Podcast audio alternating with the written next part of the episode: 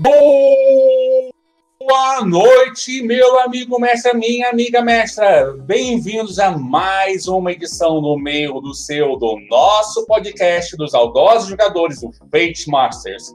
Essa edição, nós temos uma edição muito especial, uma edição com um assunto muito quente, e o Fate Masters vai abordar um dos nossos tópicos prediletos sobre boas regras de mestragem e, ao mesmo tempo, um tema extremamente sensível. Estamos falando de mesa segura. Eu sou o velho Lit Rafael Meri e conto com. Bom dia, boa tarde, boa noite, galera. Eis Fábio Costa, o seu Mr. Mickey, diretamente de São Bernardo do Campo, São Paulo. E hoje, como a gente disse, vamos falar sobre mesa segura, sobre mesa inclusiva, porque afinal de contas, RPG é para todo mundo, né, gente? Amém. Bom dia, boa tarde, boa noite. Eu sou a Palomita fala aqui de Caxias, iniciando pela primeira vez no Fate Masters. Obrigado por estarem me escutando, mesmo estando com essa voz de tô morrendo. E mais uma vez, como sempre, Luiz Cavalheiro, bom e velho Cicerone, para guiá-los dessa vez de modo seguro para fora dos abismos da loucura da narração. Opa, hoje é no sentido oposto. É, hoje o que os pinhascos estão. Se encontrou a, a, a trilha para os pinhascos, meu filho? Que bom. de vez em quando é saudável.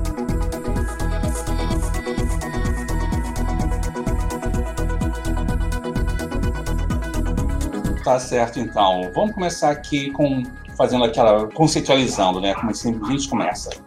O que, que para vocês é uma mesa segura e inclusiva? Eu acho que é legal deixar quem chegou, tá chegando agora começar, né, A novata, né? É, o Palomito, começa aí. Bom, mesa segura. A mesa segura é aquela que é divertida para todo mundo, que todo mundo consegue aproveitar a experiência, que todo mundo consegue jogar o RPG, porque esse é o princípio, né? Se você tá, se dispõe a narrar e você, você quer se divertir e você quer que seus jogadores se divirtam.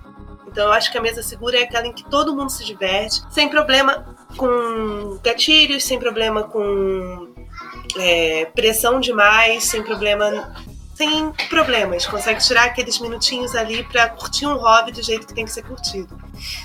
Entrando um pouco no que a Palomita falou, é, a gente já vive uma sociedade, um dia a dia que é estressante. Século XXI é o século das, das pressões psicológicas sobre a pessoa. Então, quando ela se predispõe a sentar e se divertir, a diversão não é para ser algo estressante, não é para ser algo incômodo, não é para ser algo doloroso. É para trazer uma experiência de entretenimento, uma experiência de diversão e de acolhimento.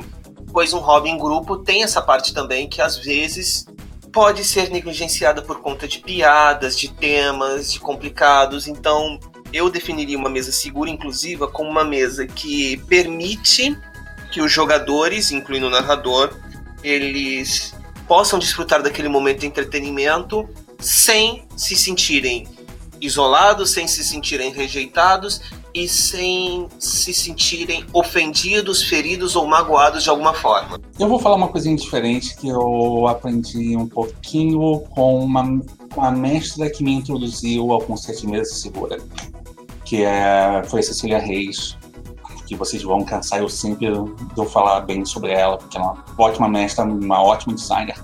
E ela me, ela me passou em ação os, os princípios de uma mesa segura. Não é só uma mesa em que você deve se sentir seguro, ou todos devem se sentir seguros.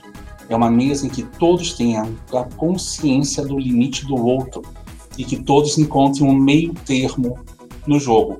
E esse meio termo é particularmente relevante, porque, entendendo ou não, RPG é uma diversão não só coletiva, mas ele é um entretenimento, talvez um entretenimento em que todo, que tanto a plateia quanto o elenco está em ação tem que se sentir confiando em que tudo está sob controle e está na sua devida ordem. Eu não tenho muito quem acrescentar, né? Porque na prática é basicamente isso mesmo, a ideia de mesa inclusiva, mesa segura. Eu acho que a mesa, é, os dois conceitos eles são, eles são muito conjuntos mesmo. Não tem como você separar um do outro. Não tem como uma mesa ser inclusiva se ela não for segura. Sim, eu vou aqui falar só uma, um parentezinho que talvez seja relevante. Tem muita gente assim que fala, principalmente a turma que é venera o irmão mais velho e, e faz parte de igrejas gagaticianas por aí, que eles pregam uma forma que muitas vezes pode falar que não, gente, essa história de mesa segura é pura bravata, é pura gente querendo floquinho de neve especial, entendeu? Isso aí não, não funciona, não é bem assim. Olha só, o hobby ficou na obscuridade muito tempo. O hobby, com, com o passar dos anos, se tornou muitas vezes um refúgio para pessoas que eram marginalizadas pela sociedade e que achavam que era que talvez no RPG eles podiam se livrar um pouco da pressão social, da carcaça de gente morta que muitas vezes eles tinham ao redor deles, para poder serem de verdade o que eles são, pessoas com motivos e razões para se tentarem ser felizes e aliviarem toda a ansiedade social que tinham sobre seus ombros. A mesa segura, antes de mais nada, e a mesa inclusiva são uma necessidade para todo mundo.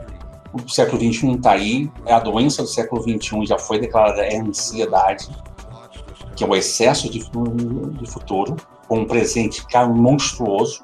Então, gente, não é mimimi, eu acho que uma mesa segura cumpre bem o papel dela de ser divertida, inclusiva e, ao mesmo tempo, desestressante. Que hoje em dia, mais do que nunca, o estresse está hum, matando. Está matando feio. De acordo com o psicólogo com que eu me consulto, de acordo com a Organização Mundial da Saúde, mais de 60% das doenças hoje poderiam ser evitadas se as pessoas dessem um pouco de mais um pouco de atenção à questão da saúde mental. Estresse, ansiedade, depressão, elas causam doenças psicossomáticas que podem ser tratadas e não são curadas porque não está sendo atacada a causa real da questão. E existem grupos, como o velho Lid citou, que tem no RPG o momento de botar essas pressões de lado. Pessoas em. Vamos colocar. Eu não sei se essa terminologia é usada, não sei se ela existe. São pessoas vulneráveis a assédio, tá? É, normalmente mulheres, já que, querendo ou não, e graças à turma do irmão mais velho, o RPG se tornou um ambiente muito machista. Sim. Ele se tornou um, um ambiente muito LGBTfóbico. E são, pessoa, são pessoas nessa situação vulneráveis a assédio, já dado esse histórico de mesas não seguras, que quando querem jogar RPG, não querem ter que lidar com situações que eles passam no dia a dia. Eles querem estar ali com o espaço deles mesmos.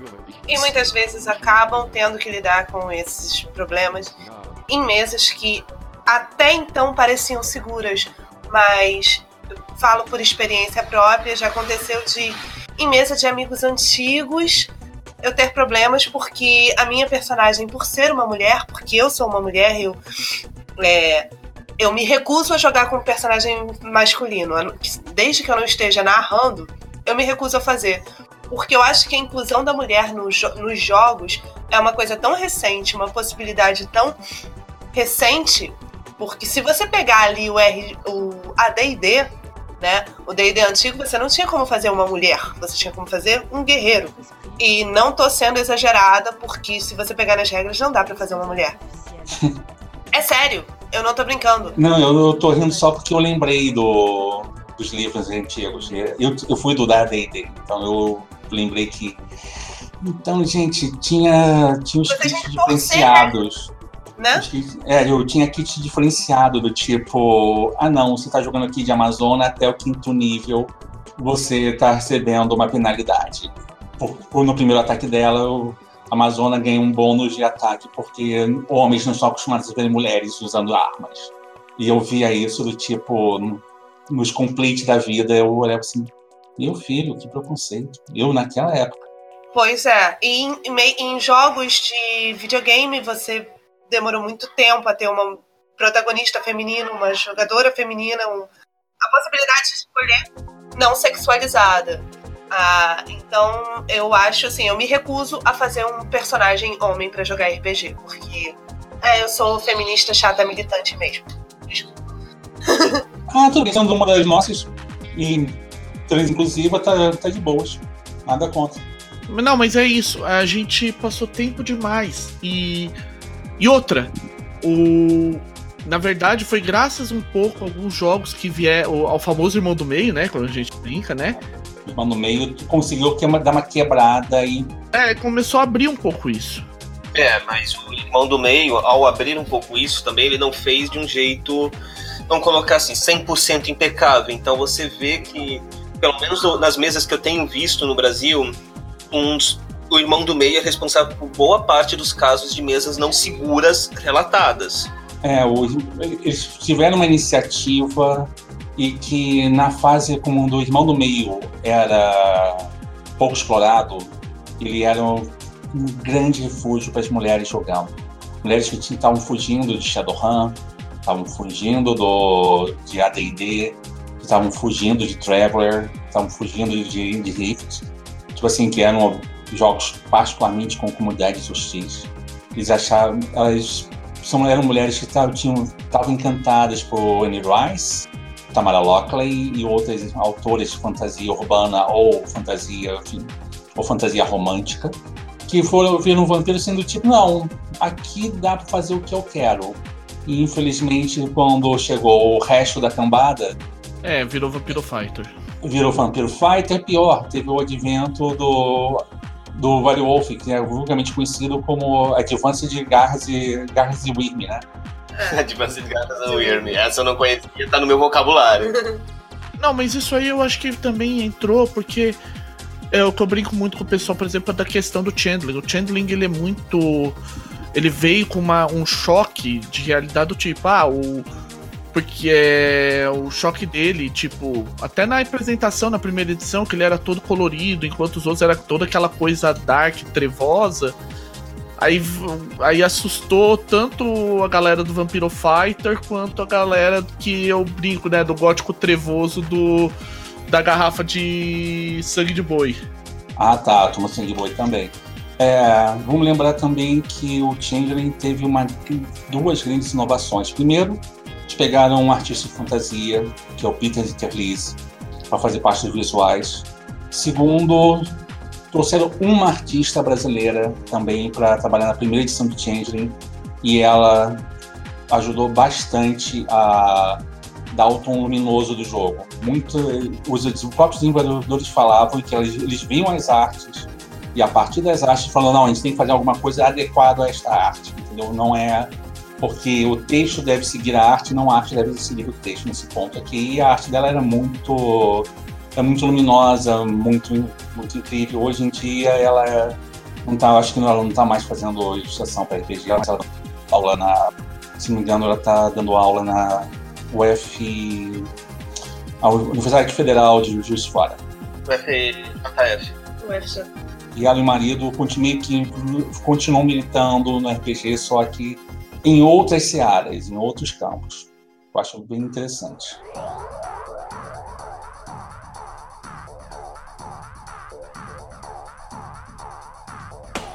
É, mas vamos voltar aqui para a nossa, nossa pauta aqui. É, vamos colocar aqui, do, a gente já falou um pouco sobre a importância da mesa segura e um, vamos tentar falar sobre uma construção dos ambientes, o que, que é, seria o que, que é um ambiente saudável, como a gente constrói um ambiente saudável. Só, e aí também as, algumas dicas a gente vai ter que meio que também às vezes dividir por campanha ou por one shot, porque são duas coisas diferentes. São duas realidades diferentes também, é. Isso aí, se, por exemplo, eu ouço muito. Eu tenho um podcast na gringa, o Pedestal Gaming, que eles costumam fazer as dicas deles sempre assim. Tem o Phil, que é o cara que faz mais campanha, e você tem o, a Senda, que ela é mais de jogo one shot. Então eles ficam colocando, comparando como é que é a realidade de um e do outro. Ah, eu acho que bora, né? Querendo ou não, a gente tem gente para fazer os dois também. É, de ambos aqui. Verdade. Tem dois de campanha e um de one shot. Dá pra gente brincar com isso. Vamos começar a definição de ambiente saudável. Quem é que quer dar a primeira palavra sobre isso? Primeiros novatos, sempre, tradição. Ok. Bom, ambiente saudável. Primeiro de tudo, eu acho que a gente. Eu vou pular um pouco etapas, porque eu acho que para você construir um ambiente saudável, você tem que conhecer para quem você está narrando, certo?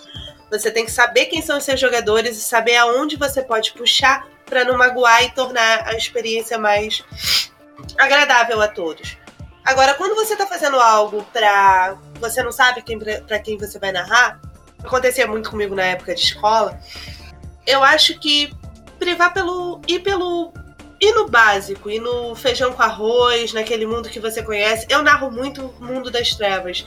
Eu sou do irmão do meio, como vocês chamam. É, pois é, você tá no irmão do meio. Depois a gente apresenta o, o caçula. Os caçulas têm coisa boa. É, os caçulas eu tô adorando. Eu vou narrar morte. Ela já tá com o caçula aí e tá indo bem pra caramba. É.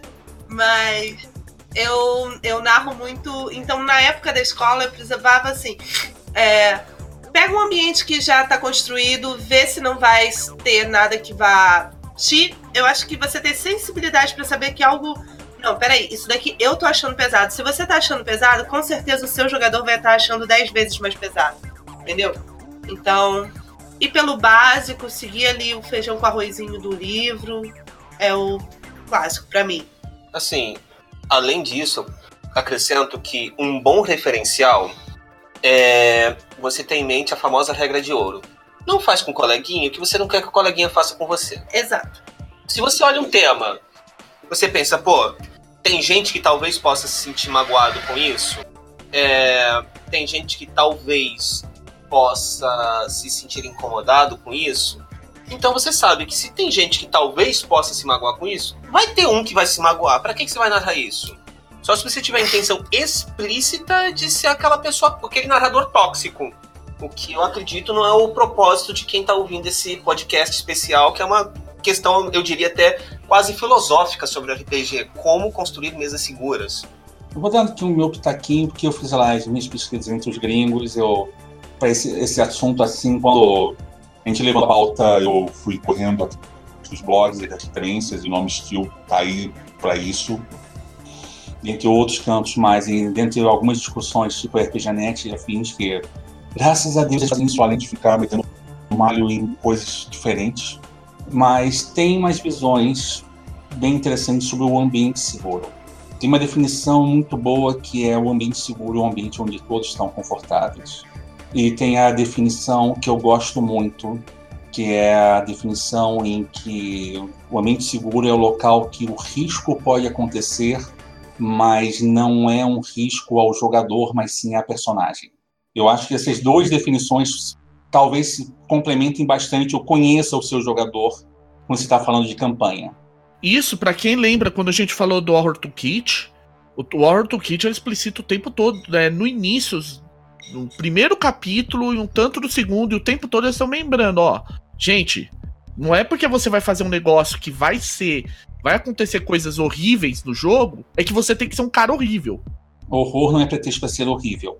Exatamente. Defendendo o irmão mais novo, isso tá na segunda página do Vampiro, porque todo mundo ignora. Do irmão mais do meio. É do meio, é do meio. Que já foi caçula, mas hoje em dia não. Defendendo o irmão do meio, tá na segunda página do Vampiro. É um jogo, acabou o jogo, guarde os dados e volte à vida normal. Entendeu? Não é, não, não é porque você vai narrar o horror que é desculpa para você ser uma pessoa. O que se pode fazer também é uma coisa que eu aprendi muito bem aí a duras penas é o sangramento. É deixar o. Se você fez uma mesa particularmente pesada e afetou emocionalmente ou, ou a você ou então aos jogadores, senta, conversa, faz o grupo digerir e processar isso. Também é uma, uma uma coisa boa, se alguma coisa horrível aconteceu, é sentar e processar. Depois a gente vai falar sobre como evitar as coisas horríveis, mas não agora. Se elas acontecerem, é muito válido esse momento, velho Elite. Você sentar e o descomprimir depois da sessão, né? Isso deve ser muito, é muito bom de ser usado, mesmo quando você tá narrando uma coisa mais pra cima, acho que o momento de descomprimir ali, a hora que tá dando XP, que tá conversando, o que, que acharam da sessão. Uhum. É, é a, a famosa parada da pizza também. Sim. Sim. As pausas técnicas de cinco minutos. Uhum. É uma boa para dar um, um equilíbrio. Ajuda a fazer a construção do ambiente seguro. Então, né, gente? Uma coisa que eu que é importante, assim, pelas poucas campanhas que eu já narrei e tal, tanto e pelas que eu participei como jogador, Sessão zero é fundamental. Primeira coisa, sessão zero Em especial, se você sabe que o jogo vai corre o risco de pegar pesado, faça sessão zero. O Uprising a gente fez sessão zero, o, o Nest a gente teve um, uma pequena sessão zero, de certa forma, porque a gente, como a coisa foi muito rápida. A gente fez, a gente firmou o contrato social no. Que isso não é uma sessão zero, mas a gente firmou o contrato social em Shadow of Century. Eu acho que ah, antes da sessão zero, se a sua proposta, se você tem como fazer isso, às vezes você vai narrar em evento, é um shot, então é o que vier, então não tem muito, mas havendo a possibilidade, eu sou um defensor da questão de entreviste os jogadores individualmente. Conversa cinco minutinhos, dez minutos, tenta descobrir qual é a do jogador para ver se, primeiro, ele qual é o que o jogador espera, o que o jogador não espera e o que ele não vai conseguir lidar. Entendeu? Assim, é, você tem a possibilidade maior de não só montar grupos orgânicos, pessoas que têm as mesmas expectativas com relação ao jogo, como você já sabe de antemão, idealmente pelo menos, onde você onde não dá para ir com aquele jogador ou com aquele grupo. Eu acho que antes da sessão zero, essa entrevista básica é fundamental. Eu sou partidário de outra coisa. Eu sou, contra, eu sou contratualista nesse ponto. Muitas vezes eu, eu faço grupo de 3, 4, 5 pessoas, meio que pegando entre estranhos. Durante da sessão zero, eu, eu explico: olha só, eu mestro assim, eu mestro assado, eu cozinho. É cozido mal passado, entendeu? É isso. Você tem alguma coisa contra ela, alguma dessas práticas? Eu tive a sorte de todos os meus jogadores falarem não. E boa parte deles falarem, ufa, ainda bem que você é assim. Mas é do tipo, são jogadores que eu eu pego aqui eu, um ou outro, assim, eles concordam, aceitam isso. E a partir desse contrato social firmado, aí sim rola a sessão zero, que eu sei que pelo menos todo mundo está nas sabe tá ciente das boas práticas que eu faço enquanto mestre. No contrato social também é uma boa. Mas às vezes acontece, Rafael, da pessoa falar: "Ah, tô de boa com isso.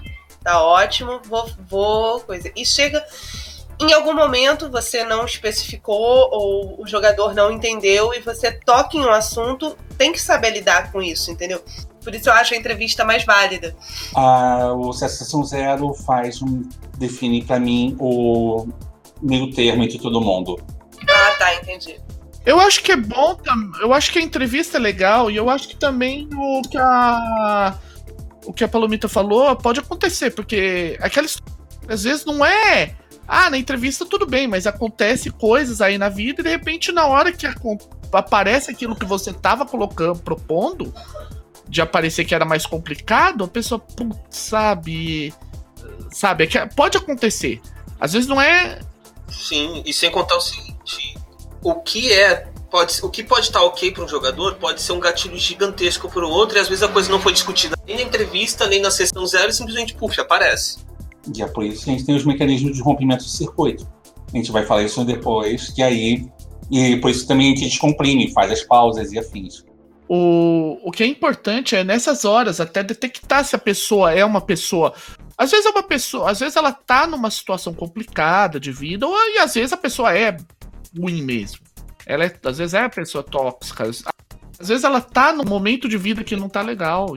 Sim, é importante a gente saber diferenciar quando a gente tá lidando com um jogador que tem gatilhos e quando tem um jogador que, por estrelismo, que acaba se, pode vir a se tornar tóxico. Tá? Porque uma coisa são gatilhos. Por exemplo, é, você pode estar lidando com. Pegar um exemplo que eu acho que pode ser muito desconhecido da maioria dos nossos ouvintes, mas pode estar lidando com um jogador transexual em mesa e o cara tem, por conta de uma situação narrada, detonar uma situação de disforia no, no cidadão. Isso é bem provável. Você, dependendo do jogo que você está fazendo, isso até é provável. E é por isso que muitas. E nessa hora que você tem que sentar, não, gente, estou pedindo aqui o tempo, vou dar um break, aí cabe você ou o grupo mesmo tentar dar um reforço, fazer ajudar a pessoa a desarmar a disforia. Mas não é o caso. Eu vou dar um outro caso aqui que isso já aconteceu comigo em mesa que é o caso de eu eu estava mestrando num evento, a pessoa é, tinha um a pessoa era epilética E um dos gatilhos de epilepsia dela, ela não falou isso para mim, né? Também na época eu não fazia mais segura, mas é um dos gatilhos de epilepsia dela era a excitação. Quando ela ficava muito agitada, muito, muito para cima, ela tinha a chance dela ter um ataque epilético era enorme. E eu não sabia disso e eu fiquei hypando uma cena, hypando, hypando, hypando, jogando para cima, jogando para cima, jogando para cima, colocando elementos lá para cima na descrição e de repente assim a pessoa tava tinha, caiu do lado no chão e tava toda tremendo e é do tipo se eu não tivesse feito curso de primeiros socorros quando era moleque na Cruz Vermelha, eu não saberia como lidar com isso. E ah, depois disso a pessoa foram sete minutos de, de muita agonia para todo mundo na mesa. Foi um, foi se não me engano um dos eventos da, da rede RPG ainda no final do Bob's da, da Tijuca. Aí depois disso a pessoa voltou, aquela história toda pega uma água, a gente conversou com ela um pouco e tal, ela explicou não, eu a medicação acabou e eu achava que eu podia levar de boa, só que você fez uma cena muito boa. E eu fiquei assim, desculpa. Mas aí a história toda é uma questão também de gatilho. Só que um problema físico, em vez de ser um problema emocional. Também é uma coisa que pode acontecer. É raro, é raro, mas pode acontecer. São situações que a gente que é cascudo de guerra já deve ter passado por pelo menos uma ou outra, sei lá. Acho que sou a pessoa que eu sou a pessoa que menos joga, ah, que joga menos tempo aqui. Sei lá, tô com 33, bota e comecei a jogar com 14, Faça as contas. Olha só, eu não vou fazer, não vou entrar nessa brincadeira porque eu não vou revelar minha idade, tá? Isso é feio. Eu só vou falar de uma coisa. Na Eco 92 foi quando eu comecei. Eu sou mais velho que muitos, que muitos dos meus ouvintes e eu não tenho vergonha de falar isso, porque eu sou um veterano. É, eu comecei a jogar com o pessoal apresentando GURPS. O da, o da cabeça roxa. Ah, o Homem Roxo. Nossa! Nossa! Wala, Master! Ok. Master. Uh... Ok, eu já entreguei a idade, porque eu falei que eu joguei a D&D, né? Não, agora só que hoje joga D&D. E daí? E daí? Só que disfarçado com outros nomes, tipo espadas, espadas alguma coisa, ou então lamentos de uma que tá pedindo uma precisa de fogo. Por aí vai. É todo é D&D disfarçado. Hum. Enfim, o que eu quis dizer é que a gente que tem uma certa experiência já deve ter passado tantas situações assim, principalmente na época do final dos anos 90, que não se tinha essa preocupação. Será que é verdade? A gente era meio tosco no, nos 90 e no início dos 2000. É que nem um mullet, entendeu? Todo mundo tem uma fasezinha tóxica naquele, naquela época. Né? Verdade. É, eu, pra virar narradora e, assim, e ter uma mesa assim, de, ok, vou jogar com você, nessa época, assim, o nego já vinha com aquelas fichas super combadas. Ah, aquelas fichas que você contava para espaço em branco no, no preto. É. Aquele negócio assim que você ficava, meu Deus do céu. Então eu tive que aprender a me virar pelo outro lado, né? Meninas não podem narrar, porque meninas não sabem fazer isso. E não deixa de ser uma mesa tóxica, tá? Sim, é uma mesa que é o grupo tóxico muitas vezes contra a mestra contra é, o grupo versus o narrador. Aí o mestre tem que elevar o jogo, tem que elevar o jogo e depois vira apelo do mestre, porque o mestre é mulher, não sabe fazer isso. Eu já ouvi isso algumas vezes. Engraçado, os melhores mestres que eu joguei como jogador foram mulheres e se alguma dessas minhas antigas mestres falarem assim, eu tô voltando para fazer campanha, então, gente, desculpa, é Deus campanha regular, é Deus tudo, é Deus filho, é Deus dinheiro, tô jogando com elas. Que são fantásticas, normalmente. É, a gente é cascudo, então a gente já tem meio que uma certa tarimba para lidar com esse tipo de situação do, do jogador, vamos dizer assim, que ele tem os gatilhos. A gente pode ter problemas com situações específicas, tipo quando aconteceu nessa diversão offline que eu peguei um jogador de baixa visão. Ele voltou, inclusive, numa Dungeon Geek que foi bem mais interessante. A gente conversou, ele me deu dica de como lidar com, as, com a situação. A gente lidou muito bem, foi muito melhor. Aliás, isso é um tema para outro programa, viu? O jogadores com a... Quando sair o o acessibility. O uhum. o, o que as ferramentas de acessibilidade te toca.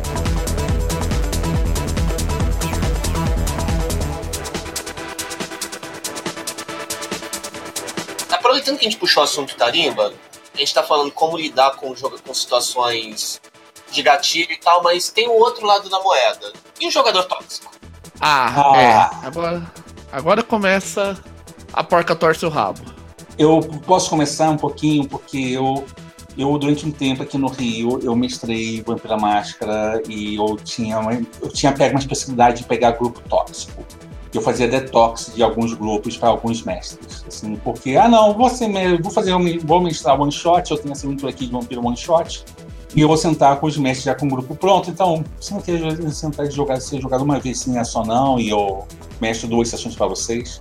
E era sempre a mesma aventura, que era basicamente uma aventura de novo, de baixa violência.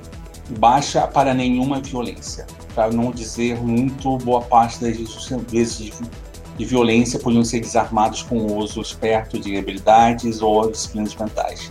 Mas o ponto é que eu, eu peguei toda a gama de jogadores tóxicos. Assim, eu, depois, se alguém quiser, me entra no Fate entra no Movimento Fate Brasil no Discord, me puxa uma, uma conversa que eu vou listar cada um dos tipos. Eu não vou fazer isso aqui agora. Tá, eu. A minha aventura Detox no Irmão do Meio é uma aventura de lobisomem que é também baixa violência. Lobisomem. Que a ideia é, a Matilha tem que guiar um ancião que aceita não quer botar a litania pra funcionar, não quer matar o ancião porque ele ficou velho demais pra lutar. Aceita, vai lhe- a, a Matilha tem que guiar o cara pro lugar onde ele vai passar a velhice dele em paz e segurança. Aventura Detox de lobisomem. Pra grupos com vícios de Vampiro Fighter ou Grand Theft Masquerade. Mas voltando aqui, o ponto é aqui que, normalmente para lidar com um jogador tóxico, a primeira coisa é um entender porque ele é tóxico. Tem gente que é tóxica porque ele tá na fantasia de poder e é aquela pessoa que não pode fazer nada na vida dela. Eu vi isso muito com pessoas que têm emprego de merda, desculpa palavreado, mas é, essa é verdade. Emprego de merda, família opressora, ou simplesmente porque o grupo oprime ele, então ele tem que ser mais babaca que os babacas. E tem o pessoal que é do tipo. Tem um pessoal que é do tipo assim, que repete a opressão sistêmica. Ah, não, eu sou o cara rico, eu posso tudo, eu tô aqui. Eu tô aqui fazendo minha, uma fantasia de poder diferenciada, porque boa parte desses jogadores estão em fantasia de poder. Então, duas uma, como você lida com eles? Ou você remove um pouco o poder dessa fantasia de poder, ou então você reverte essa fantasia de poder para algo do tipo, então, você pode fazer isso, mas você deve fazer isso. Aquele questionamento ético do tipo, você pode matar, mas você deve matar. Fazer a pessoa refletir sobre o poder que ela tem em mãos. Quase sempre é uma maneira de como se lidar com alguém tóxico. Mas na hora H que ele estiver fazendo full tóxico, full, full Chernobyl na sua mesa, tempo, e você exerce o poder de mestre, muitas vezes, para conversar com a pessoa. Então, cara, menos, tá? Menos, por favor, respeita o, respeita o mestre, respeita o grupo, menos babaquice, menos ficar um cutucando o outro, entendeu, gente? Menos. Vamos, vamos tentar lembrar que aqui não é mais quinta série, entendeu? Vamos parar de lembrar que aqui você, você tá aqui para se divertir, não, não tá aqui para você, você me deixar, deixar o grupo pistolado contra você e contra todo mundo. Que sua, sua diversão é pistolar, é, ser, é ficar pistola, deixar os outros pistola, então vai se junta uma torcida organizada. Bom, já que você tá narrando a sua experiência, então, quem funciona? Conte pra nós, funciona? Funciona quando funciona em campanha, funciona você educar o jogador para essa transferência de poder e romper o circuito dar um esporro também funciona porque eu estou interrompendo o prazer dele. Logo, eu estou tirando o poder dele, porque eu estou interrompendo aqui usando um poder acima dele. Porém, não é uma coisa que eu gosto de fazer? Não é uma coisa que eu gosto de fazer. Mas funciona na hora que ele está sendo Chernobyl, rompe o circuito e fala assim: gente, para com essa porra. E rapidinho o grupo para e pensa assim. Mas é aquela história toda, você tem que ser uma você tem que ser uma figura que o grupo respeite.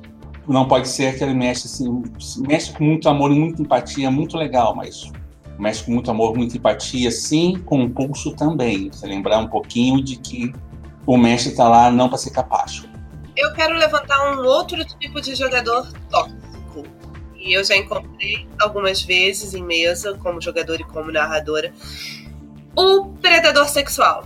Aquele que, aquele que tudo quer levar pra cena caliente, que quer fazer a cena vou voltar aí pro irmão do meio, que quer fazer a cena de caçada e quer que você narre os detalhes da cena de caçada. Mano, só não, só para. Por favor, se você é esse cara está ouvindo esse podcast, repense seus conceitos. Ainda existe chat da wall para isso, entendeu? Ainda existe chat da wall? Ainda existe chat da wall? ah, a gente entregando idade novamente. A gente entregando idade novamente. Não, Entendeu? mas tem Tinder, tem outras formas. Entendeu? Na pior das hipóteses, você não sabe conversar, Xvideos. Exato, só não vai fazer isso no meio da minha campanha. Olha, eu já tenho, eu já teria uma outra postura, porque eu sou do tipo assim, amigo, quando, como amigo eu sou ótimo, como inimigo eu sou ainda melhor. Eu já teria uma postura assim de, de fazer a. Ah, é, é assim que ele quer? Então tudo bem. É, ok, por um acaso, você fez a caçada. Ah, tá. Você descobriu que a pessoa que você tá pegando é uma caçadora. E ela tá com. Ela, ela. A hora que ela. Você vai morder ela, ela te dá um taser. Ela corta o teu pescoço, ela te estaca. Você já era. De novo, a gente tá retirando o poder da pessoa. Sim. Sim. Azar o dele. Desculpa, Não. eu vou ser bem sincero. Azar o dele. Jogador tóxico, você tem que remover o poder. Não, jogador tóxico, você tem. Eu acho que é consenso aqui que melhor maneira de se lidar com o jogador tóxico é tirar poder dele. Consenso, mas a gente discutiu a questão em ponto de campanha. Fab, é, Mr. Mickey, que é muito mais famoso pelas one shots que pelas campanhas. É, é nosso mestre de evento. Como você faria isso? Como eu faria numa situação dessa, de pegar um cara que tá com isso? É, o tóxico no, no evento. Um jogador tóxico em evento. Eu, eu tentaria em, em jogo ficar dando alerta. Ó, você tá passando o limite, tá passando o limite. O cara. Um. Ter, é, three strikes e you're out, basicamente. Três, três strikes, tá fora. Inf, eu, infelizmente, já tive jogador tóxico que pegou esse tipo de situação. Ah, vou porrar todo mundo, vou porrar todo mundo, quero matar, quero não sei o quê. Que destruiu minha aventura, mas fazer o quê? Eu falei pro. Até pro outro jogador pedir desculpa pra outra pessoa. Eu falei, ó, não dava. Se eu for. Porque tem horas que a gente tem que podar um filho da mãe desse.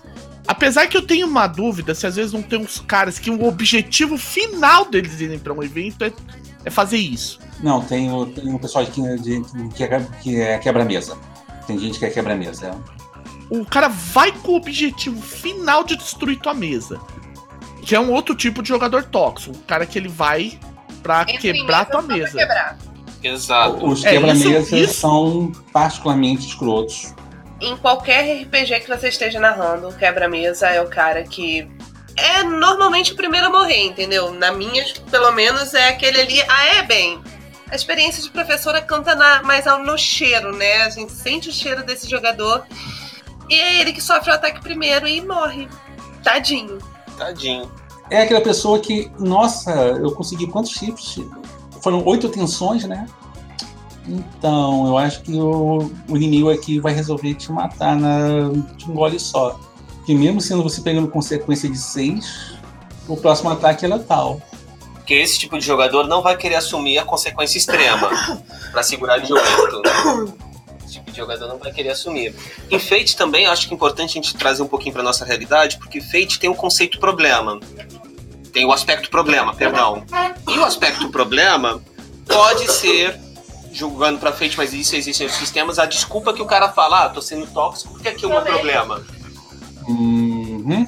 E nessa hora você olha assim pro sujeito naquela primeira vez, então. Uma vez eu até perdoo, na segunda vez, você não está recebendo mais fate point não, porque virou algo corriqueiro. Que eu te recompensei uma vez porque você colocou isso uma vez. Mas depois disso, é corriqueiro, não nem entra mais. Muda, muda o disco. E outra, você vai, você pode fazer o fio da meada ao contrário também, né? O cara põe isso, ah, eu pus que o cara, ok, tudo bem, você colocou aqui que você é um vai, para usar o exemplo que já tá dado, predador, você é um predador sexual. Legal, cara, maravilha. Ah, tem um detalhe, né? Estão caçando predadores sexuais. O teu grupo descobre que você é um predador sexual. Ou então você faz o caminho inverso, pior ainda. Então, tô aqui te dando um fate point para você acabar com essa porcaria toda. Existe alguém que tá, querendo, tá, tá dando mole no outro lado da sala. Toma aqui um fate point para você romper o diálogo importante, para você ir, ir, atrás daquilo. É exatamente o seu tipo de, ser de, de presa. Vai lá. Você começa a usar o predador sexual do tipo contra ele. Não, você tem, você realmente você toma aqui um fate point porque Você tá no meio de um harém, toma um fate point.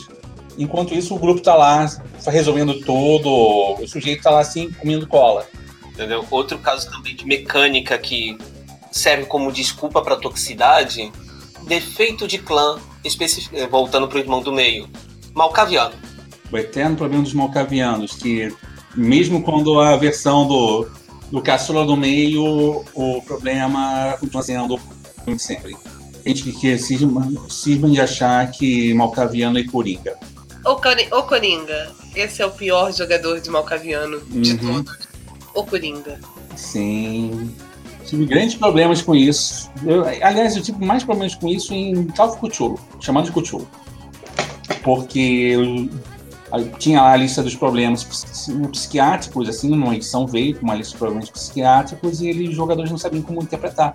Então todo mundo ficou meio coringa, assim, o pessoal resolvia dar um tom meio coringa pra loucura deles quando eles estavam com sanidade baixa.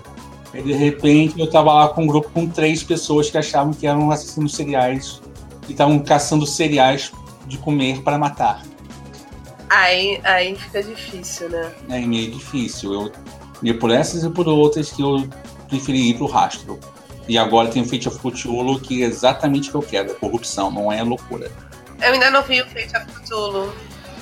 O Fate of Cthulhu é legal porque eles, eles deixaram bem claro uma coisa. Eles não estão trabalhando muito com aquela ideia que. Até foi uma ideia que o próprio Lovecraft, de certa. Eu não sei se isso é proposital, porque eu não sou especialista de Lovecraft aqui. Arraigou de que, ah, é tudo loucura. Não. Corrupção é uma coisa, loucura é outra. Às vezes a pessoa mais corrupta, ela é plenamente sã.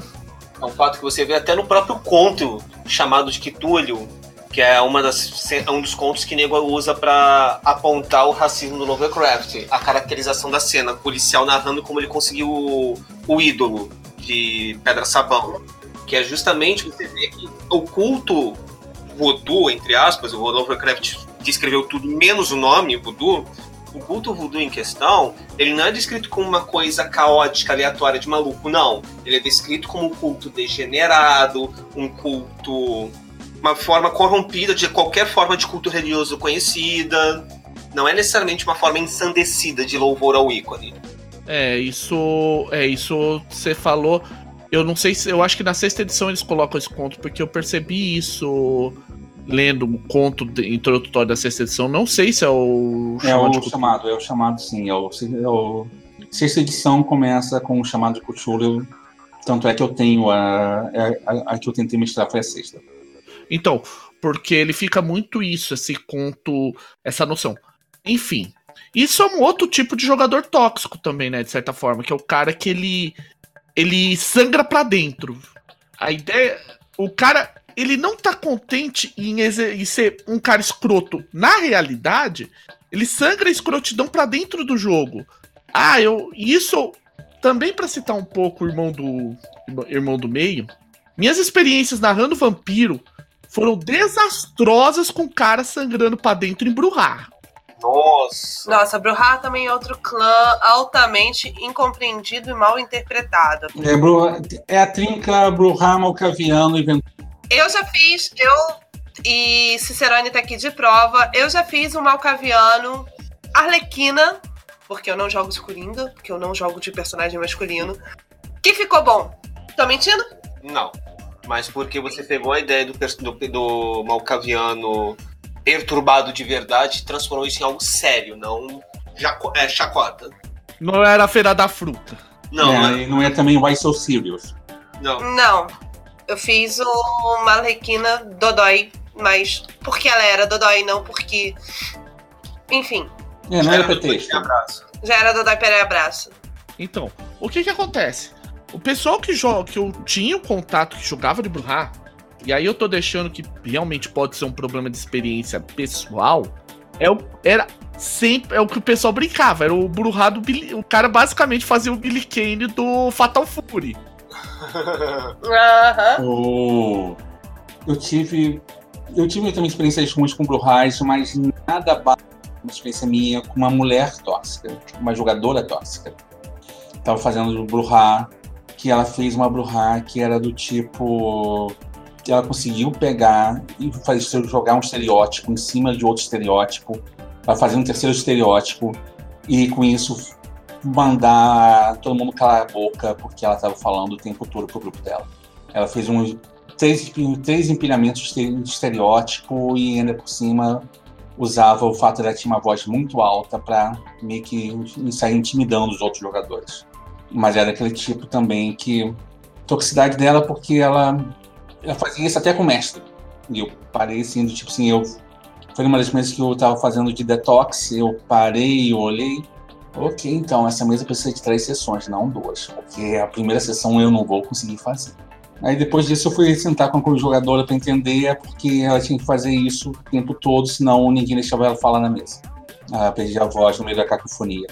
Mas isso aí é uma coisa que acontece, Rafael. Normalmente quando tem uma mulher na mesa, a última voz ouvida é a da mulher na mesa. Em grupos tóxicos em geral, por experiência própria que eu já tive.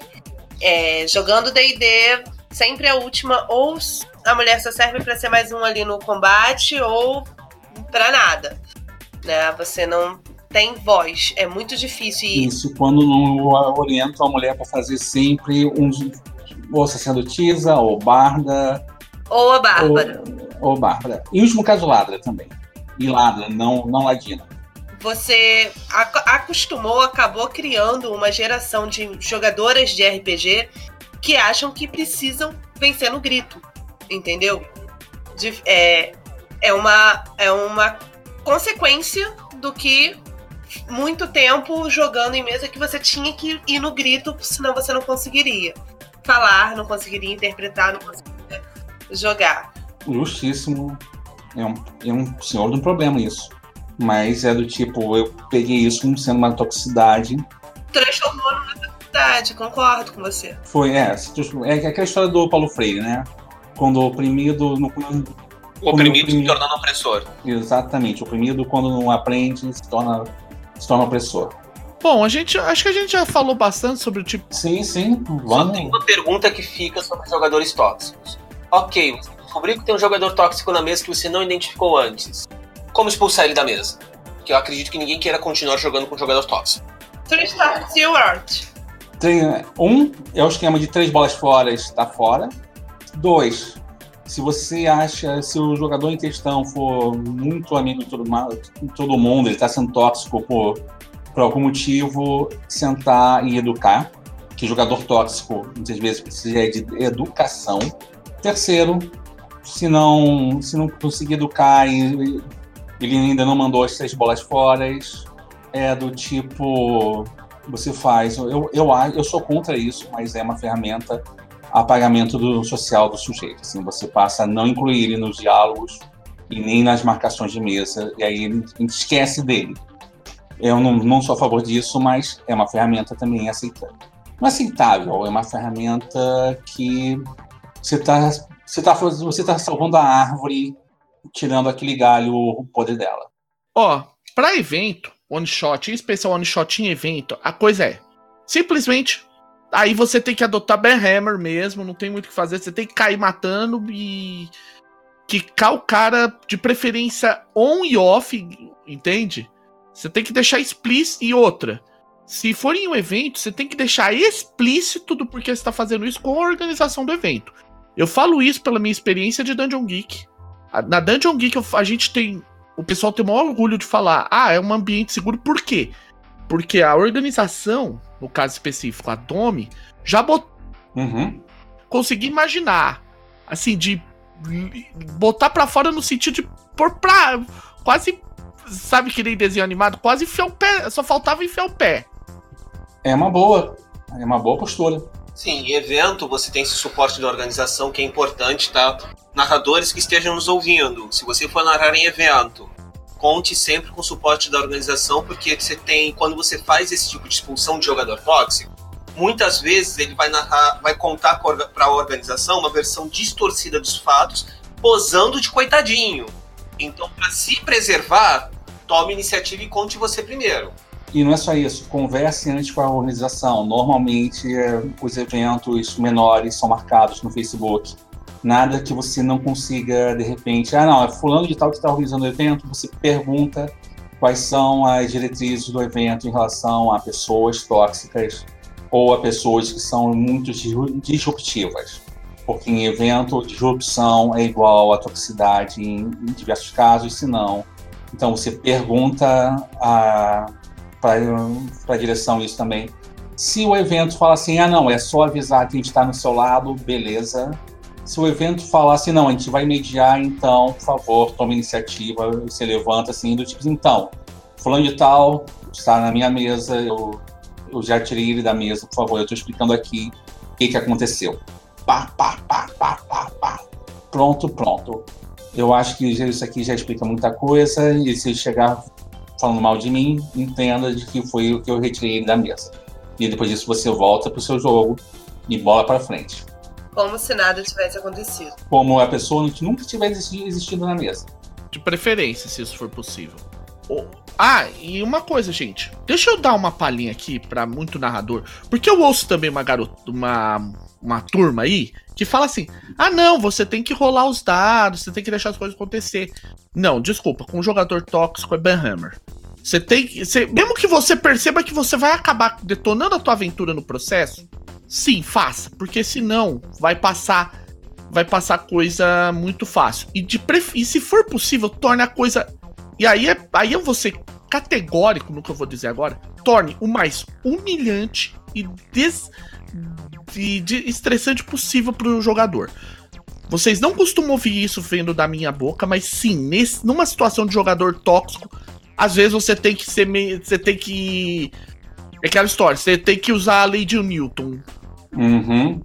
Terceira lei de, aplicada na chincha, né?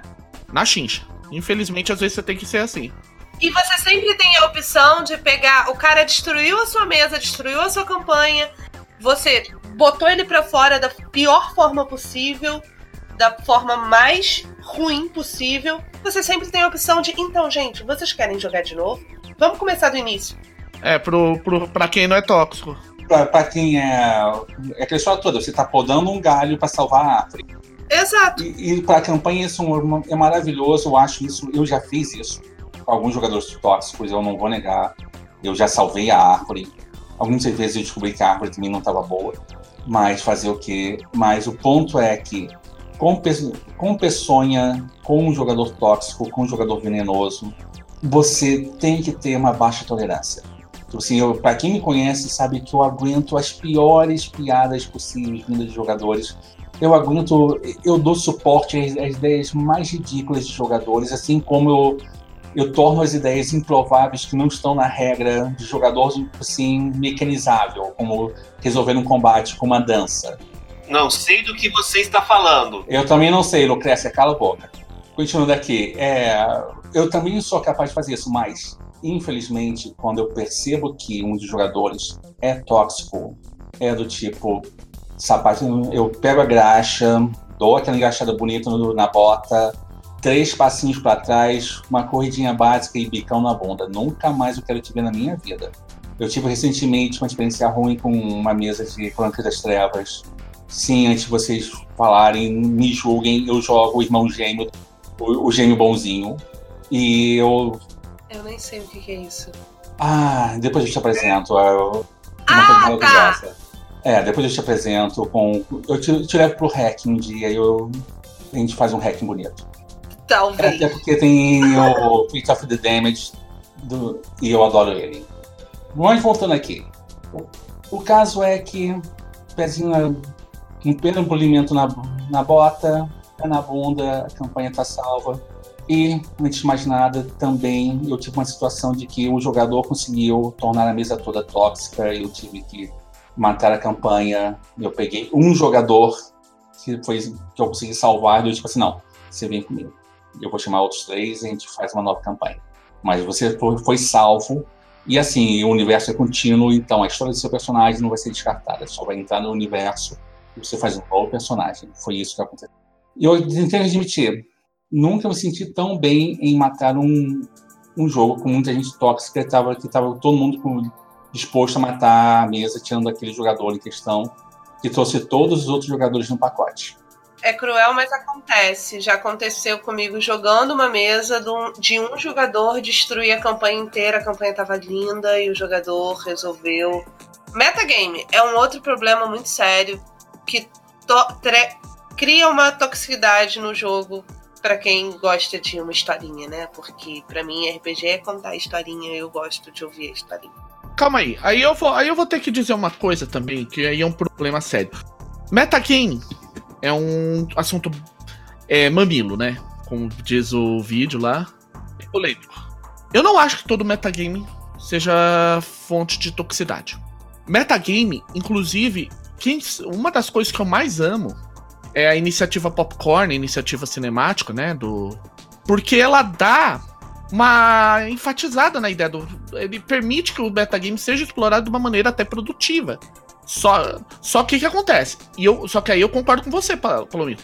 Em, em, galera que é muito tóxica adora fazer metagame, adora. Ah, mas você tem que entender que eu fiz isso por causa disso, disso.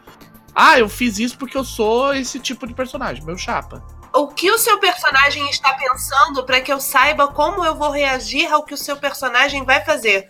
Meu irmão, eu não sei, cara. Ainda não aconteceu. Ainda não tô nessa cena. Como? E tem um metagame que eu, eu sou um defensor de metagame para algumas coisas.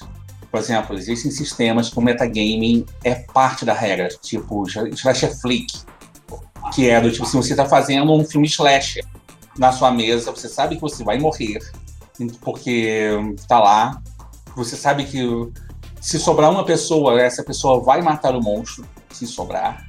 Então, basicamente, é, você já está jogando com o metagame sabendo que o fim do seu personagem ou é matar o monstro ou é ser o último. Então, você meio que tenta cumprir bem o papel lá que você está na história. Assim como eu também gosto do metagame, por exemplo, de metacomentário. Quando o jogador faz um comentário, quando a personagem faz um comentário a partir de conhecimento de metagaming, assim, e ajuda, meio que acaba virando uma piada involuntária e a, alivia a pressão da mesa. Com relação ao metagame, eu tenho uma postura. Eu, eu divido o metagame em, dois, em duas situações. Primeiro, o metagame de mecânica. Quer ver um sistema que tem metagame de mecânica e eu vou falar de um jeito polêmico? Fate. Você pode usar um aspecto cenário, um aspecto de aventura, um aspecto do caralho a quatro, mesmo que não seja a sua cena.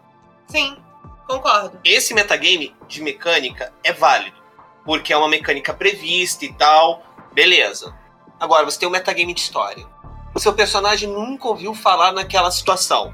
O jogador sabe que aquela situação existe porque ele leu o metaplot, leu o livro, mas o seu jogador não sabe que aquilo existe. O seu personagem não sabe. Então, por que diabos você vai fundamentar uma situação, uma ação do seu personagem em algo que seu personagem não sabe? É isso que eu tava querendo dizer. Esse metagame é um metagame de meta-interpretação ou de sangramento, como a gente tá usando a expressão, de sangramento para dentro, ele é problemático. E esse metagame, às vezes, era aquela situação que eu comentei. Ah, como seu personagem vai reagir a isso? O personagem em off virar assim, tá, e você vai fazer isso como? Porque você sabe que você tem tal e tal e tal aspectos que você pode utilizar e você vai fazer isso como? Pra eu saber como eu vou reagir com você. Cara, a situação ainda não aconteceu. Como é que eu vou saber? Não sei nem se isso vai acontecer comigo, se vai chegar na minha vez. Sim. Entendeu? Esse é o metagame que atrapalha, pra mim. E eu já vi, como a Palomita contou, uma história que eu estava narrando desmoronou por causa disso. Bora pra frente, então.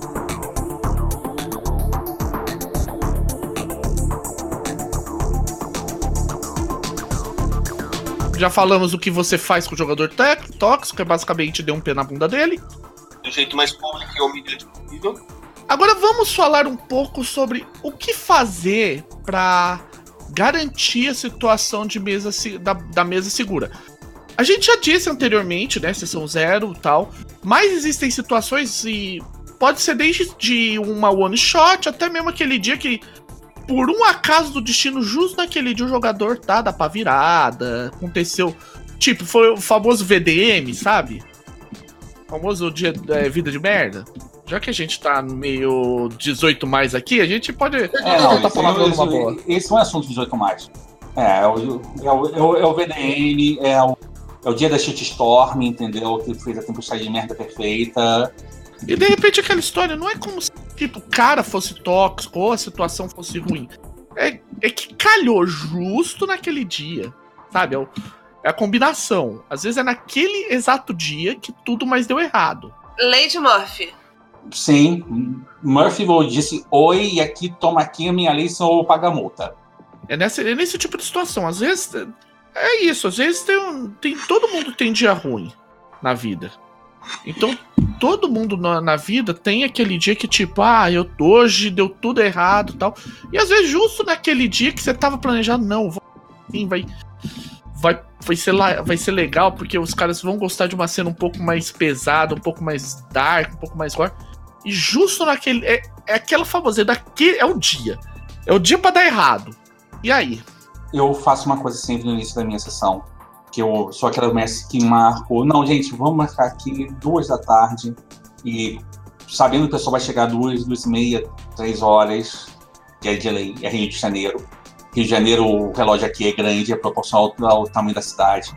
Então eu começo sempre a sessão conversando com o jogador.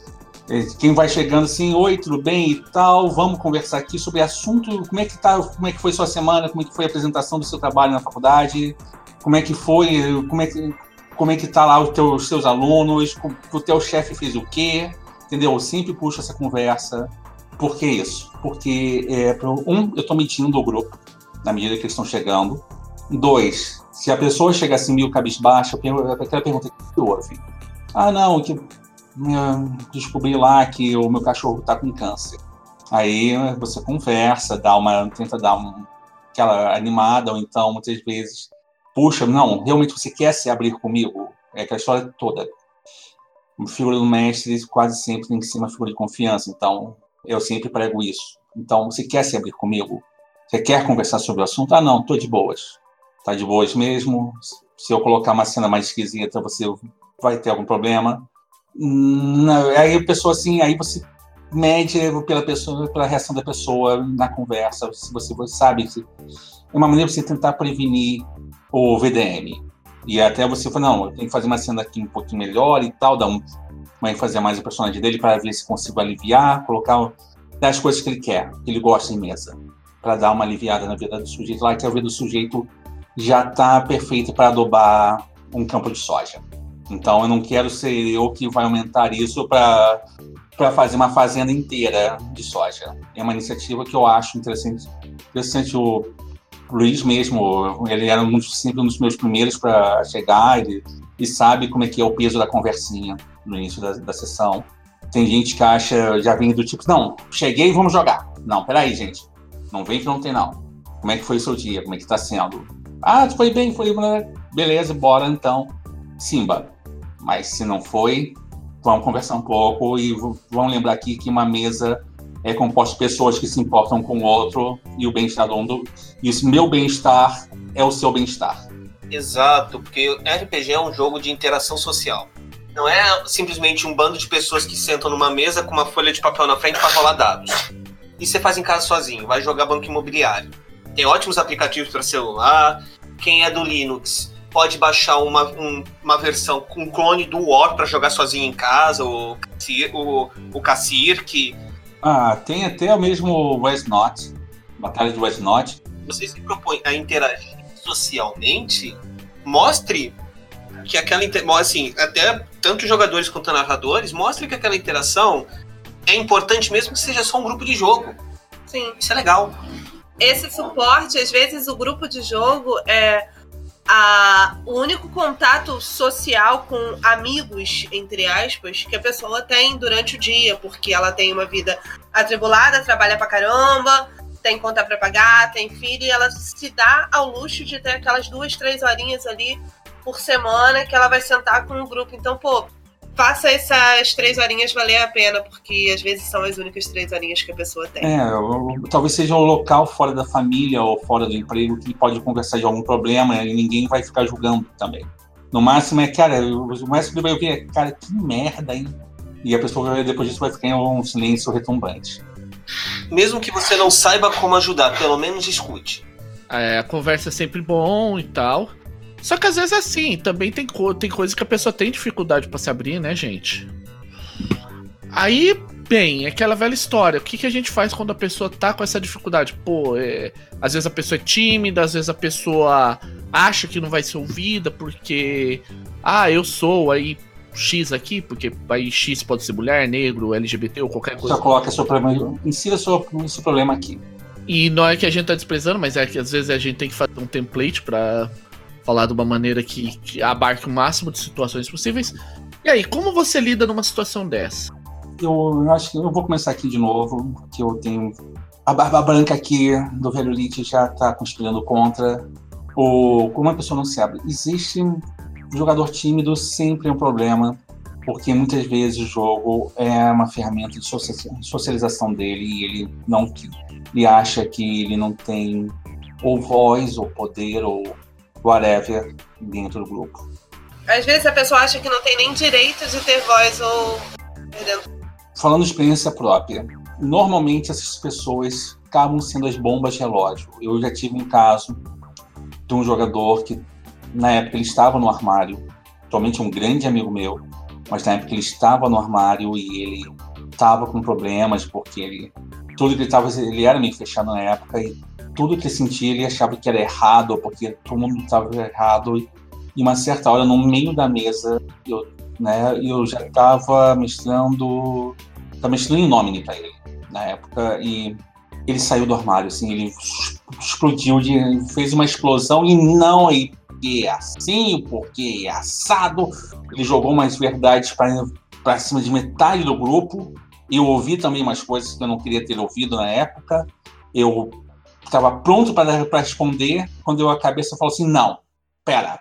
É a primeira vez que ele está falando abertamente no, com o grupo. Pera, espera ou. Eu sou filho de professor, então minha mãe sempre me educou tipo assim, ouve tudo, depois você replica. Senão você não tem diálogo, você tem monólogo. E pera. E foi. Ele soltou tudo, assim, só. Ele deixou metade do grupo, assim, meio constrangido e tal. Porque ele falou todas verdades duras para eles, pra gente. E ele, meio que eu sentei com ele depois disso. Falei assim: então, gente, seguinte, pede a pizza mais cedo. Eu vou falar lá com o Cláudio. E eu eu fui para um outro quarto lá do, do apartamento onde a gente estava jogando e eu conversei com o Cláudio. Então, Cláudio, você está melhor agora? Você soltou tudo. Pá, pá, pá, pá. Mas depois disso, eu tive que refazer o diálogo de novo com o resto do grupo, assim, do tipo assim, vocês estão com, cabeça para jogar de novo? Depois de tudo que o Cláudio disse, ah, não, não tenho, não tenho, vai, não vai, eu, tá bom, gente, então vamos conversar aqui, e vamos tentar montar um, uma maneira, mas mesmo assim, a situação ficou tóxica porque esse jogador explodiu e falou tudo. Logo depois, e tipo assim, eu um dos jogadores em questão, ele pediu para ser do grupo, que olha só, cara, não dá mais. Depois que eu ouvi do Cláudio, não vou conseguir olhar na cara dele sem dar vontade de dar porrada na cara dele. Tudo bem então, eu não vou expulsar o Cláudio. Então, vou eu. E o cara foi embora. Mas foi um dia que rolou aquela torta de climão bonita no, na mesa e eu tinha medo da mesa de meu nome implodir. Mas graças a Deus foi menos pior o resultado, porque a pessoa que depois saiu não fez nenhuma diferença na dinâmica do grupo. Todo mundo depois disso pediu desculpa pro Cláudio, Cláudio pediu desculpa para todo mundo, mas demorou umas boas semanas nesse, nesse climão meio ruim. Mas foi, foi, foi corrigido. Mas aquela história toda, muitas vezes entender porque a pessoa explodiu ou entender porque a pessoa está tóxica, porque você sabe que a pessoa não era, talvez possa ajudar um pouquinho a solucionar o problema na base do diálogo. E quando a pessoa não se abre, eu acho que. Mas você sente porque. Eu acho que para narrar RPG, uma das coisas que você tem que ter é um pouquinho de empatia, sim. Você tem que saber, né? Pra mim funciona dessa forma. Não sei se é uma regra geral. Mas eu acho que tem que ter. Então, quando você sente, dá uma aliviada, procura ver, faz aquela sessão mais pro players, né? Vai no que, no que o pessoal gosta. Essa é a minha dica para quem tá ouvindo. É, faz o brincar de casinha, né? Com o pessoal. É, brincar de joga The Sims. É, brincar de casinha. Brincar de casinha é bom nessas horas. Quando você for brincar de casinha, lembre-se sempre que você está fazendo isso por conta de um jogador, não de todos. Então, faça com que esse brincar de casinha seja relevante pro resto da narrativa como um todo, tá, gente? Sim, é aquele, só aquele, aquele brincar de casinha que dá tempo pro, pro, pro grupo fazer um plano, de repente se envolver melhor com um elenco de apoio, ou até mesmo. Então, vocês não estavam querendo fazer caçar mentor para os seus personagens? Está na hora. Aproveita, porque agora essa sessão é light, então dá para vocês aprenderem quem são os mentores de vocês, o que vocês querem, e principalmente, tá na hora de vocês serem escolhendo quest de para saber para vocês tem um ponto de recarga disponível. Eu não estou dando, não tô deixando você subir perícia assim em treino. Então tá na hora de você saber qual é a quest que vai te aumentar o teu, teu mais 4 para mais 5. Bom, dito essa opção, né, gente? É, além disso, pro Fate, é, a gente fala muito de aspecto. Eu acho que no Fate aspecto é um negócio que dá para segurar muito o jogador tóxico, né? Tipo, se o maluco começa. Ah, mas eu. Não, isso aí, uma das mesas que eu nuquei foi uma de Young Centurions, que o cara conseguia o tempo todo ele queria ser o. Sabe aquele molecote revoltado? Só que é o seguinte, ele queria ser o molecote revoltado em 1910. E ele pegou um personagem que ele foi criado propositalmente para ser, digamos assim, ele, é, ele era em teoria o cara da ralé, sabe? O personagem ele foi criado com essa ideia de ele ser o cara que era da ralé e que tava crescendo e que, tipo, ele ia brilhar. Só que não era o momento dele brilhar. Os Young Centurions estão começando agora a descobrir quem eles são. Entende?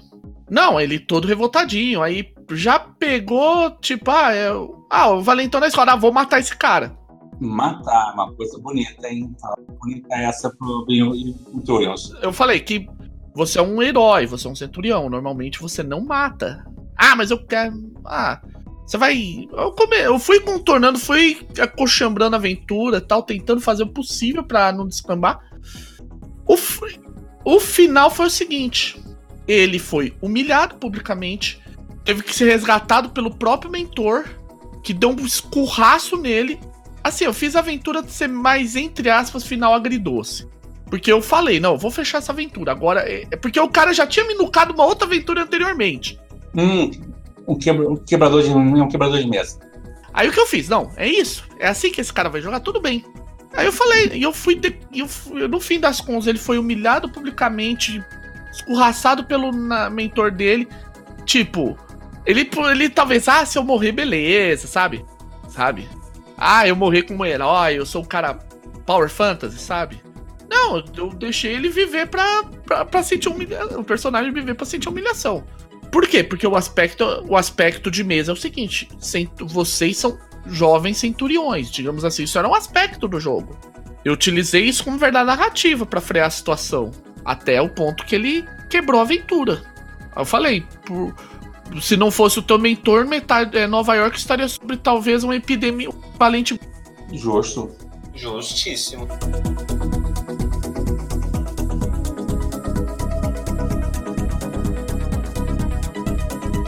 Então, gente, vamos aqui vamos falar sobre um outro polo aqui. Vamos falar sobre gatilhos que é do time. A gente falou já de jogador tóxico, mas o gatilho, vamos falar como a gente lida com os jogadores que têm exatamente gatilhos específicos.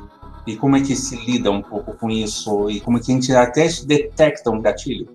Vamos, eu quero dividir essa discussão em duas partes. Primeiro, gatilhos conhecidos e declarados previamente. E tabus, né?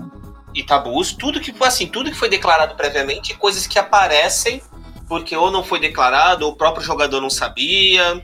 Vamos falar com o que a gente já, o que já se sabe de antemão, como lidar com temas polêmicos conhecidos de antemão e como lidar com um tema polêmico caso ele surja do nada. Aceita essa divisão? Pode ser. Vamos nessa. Muito assim funciona. Bora então, vamos fazer duas definições aqui. O que é um gatilho e o que é um tabu? Tá. Gatilho são situações em que são situações, termos ou até mesmo opiniões que podem gerar ou um desconforto ou uma crise no jogador. No caso, vamos falar de que tem pessoas que têm casos extremos de fobia à aranha, e se você descrever uma aranha em jogo, a pessoa começa a ter reação de medo, e isso é um gatilho.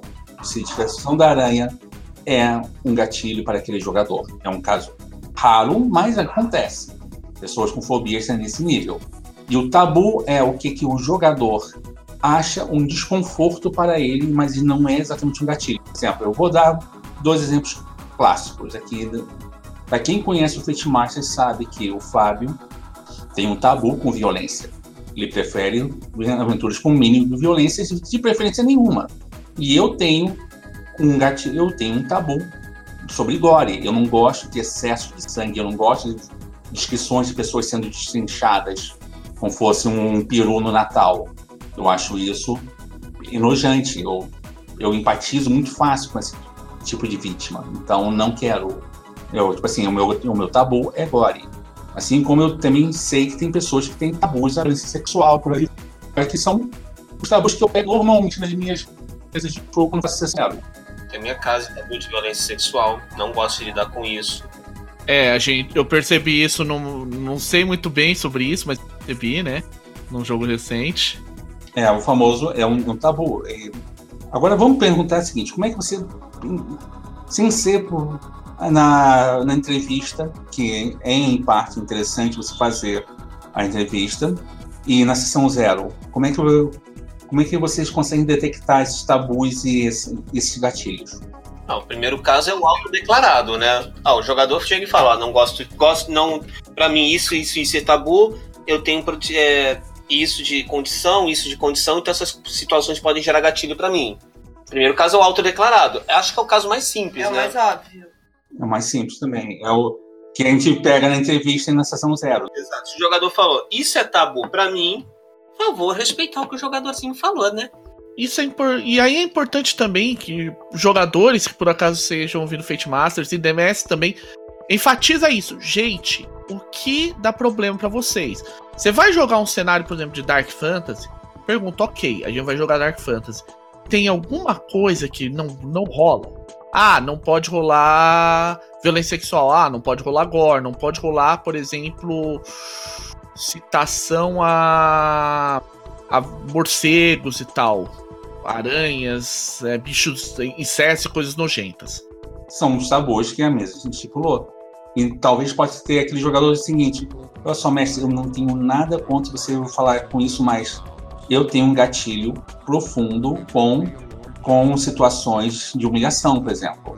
Eu tenho, por favor, tente não é um fazer situação. É um gatilho. A pessoa é um declarou que ela tem um gatilho com isso e ela vai ter uma reação e ela mesmo fala assim: olha só, eu tenho reações extremas quando eu estou presente a cenas de humilhação, porque eu empatizo muito com isso, ou então porque eu só fui vítima de humilhação constante na minha vida toda. Então eu não quero isso na mesa. Que é um gatilho, você sabe, e a pessoa declarou que tem um gatilho com humilhação. Vítimas de bullying são um caso clássico disso, por exemplo.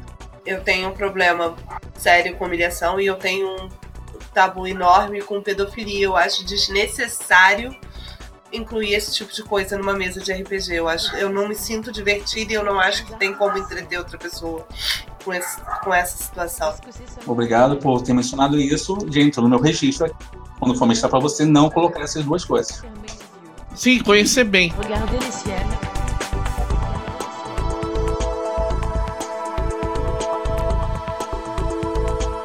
Agora, bom, já que a gente já falou sobre a situação onde a gente detecta auto-explicativo, que nem foi o que o, foi dito anteriormente, tem, tem aquela situação que ah, a pessoa não quis falar porque sente vergonha, porque sente receio, ou simplesmente porque aconteceu alguma coisa no dia dela que ela. Ela não quer comentar e tal, e tipo, você vai pro abraço, mas ela não quis falar e de repente a bomba explode. Eu acho que o fade out, né, é uma opção nesse momento. Tirar os cinco minutinhos. Fazer o, a parada técnica e descomprimir um pouco a situação. Você sentar com um grupo, ou conversar com um grupo, ou conversar com uma pessoa em específico, para poder dar uma descomprimida. Você perguntar se está bem, se está com condições de retorno, senão. Né, que, nesse ponto, eu acho que tem uma saída que eu que um conhecido meu falou que eu tenho que concordar. Em caso de rompimento de circuito, Mantic, ou um jogo de tabuleiro. Mantém o grupo lá e a gente conversa, a gente dá uma aliviada, a gente sai, tira a cabeça daquele problema e a gente coloca matemática e empilhamento de cartas na nossa mão. Ou seja, na, caros espectadores, Em caso de rompimento de circuito, puxa o DD. é, D&D 4 é uma boa. Já, é, só arma o mapa, coloca tudo mais, já tem os poderes, tudo feito. É um jogo de tabuleiro. Eu já preferiria utilizar a escola de dragões, que é. Pra... Sim, tem a escola de dragões, tem o Munchkin, você tem. Você tem diversos card games nacionais bons, você tem diversos board games bons, assim. Entendeu? Cada, em caso de dúvida, romper o circuito, puxa um board game. É. Então, ainda assim, vamos imaginar. Porque assim, a gente então tá falando, né? Vamos. Mas assim, um, algum, existem alguns mecanismos que jogam com temáticas mais propensas a disparar gatilhos têm incluído bastante, né?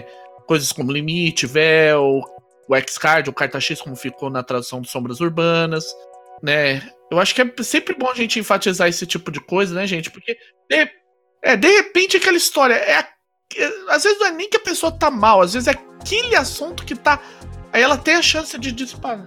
Aquele assunto do quadrado, né? É, de repente aquilo ali você dá, de repente, põe uma ferramenta em jogo que dá a possibilidade de você evitar quebrar o circuito. Você põe lá o. Você põe lá o teu disjuntor, vamos dizer assim. Sim, você rompeu o circuito. O, falando aqui um pouquinho da casinha, o, o Hulk Toolkit apresenta dois pra gente. Um que parece que é o padrão da indústria, que é o Xcard, porque eu já vi o Xcard não só em sombras urbanas, como também via Discard, por exemplo, na segunda edição de Changeling the Lost e, outros jogos, do, tipo Monster Hearts também mencionou X-Card. No Thank You Evil tem o X-Card, só que com outro nome, que é o movimento que é literalmente você pode traduzir como para seu malvado. E você tem o controle remoto, que é você pausa, retorno, rewind e pula e pula capítulo. Que é tipo assim, vamos pausar e você pede assim, pausa, todo mundo pausa, tal. Aí você pode pedir para retroceder e fazer a cena de forma diferente, mas com o mesmo contexto, ou você avançar. Isso, o mestre só descreve mecanicamente o que aconteceu e bola para frente. Eu acho também um mecanismo bem válido. Há outros também, que eu já ouvi falar assim, como sinal vermelho, verde e amarelo. Também peguei essa, mas o sinal vermelho, verde e amarelo é um ótimo conceito para situações em que o próprio jogador não sabe que está lidando com um tema tenso. Então ele pode ir sinalizando ali, pô, tá começando a ficar incomodado, bota o amarelo.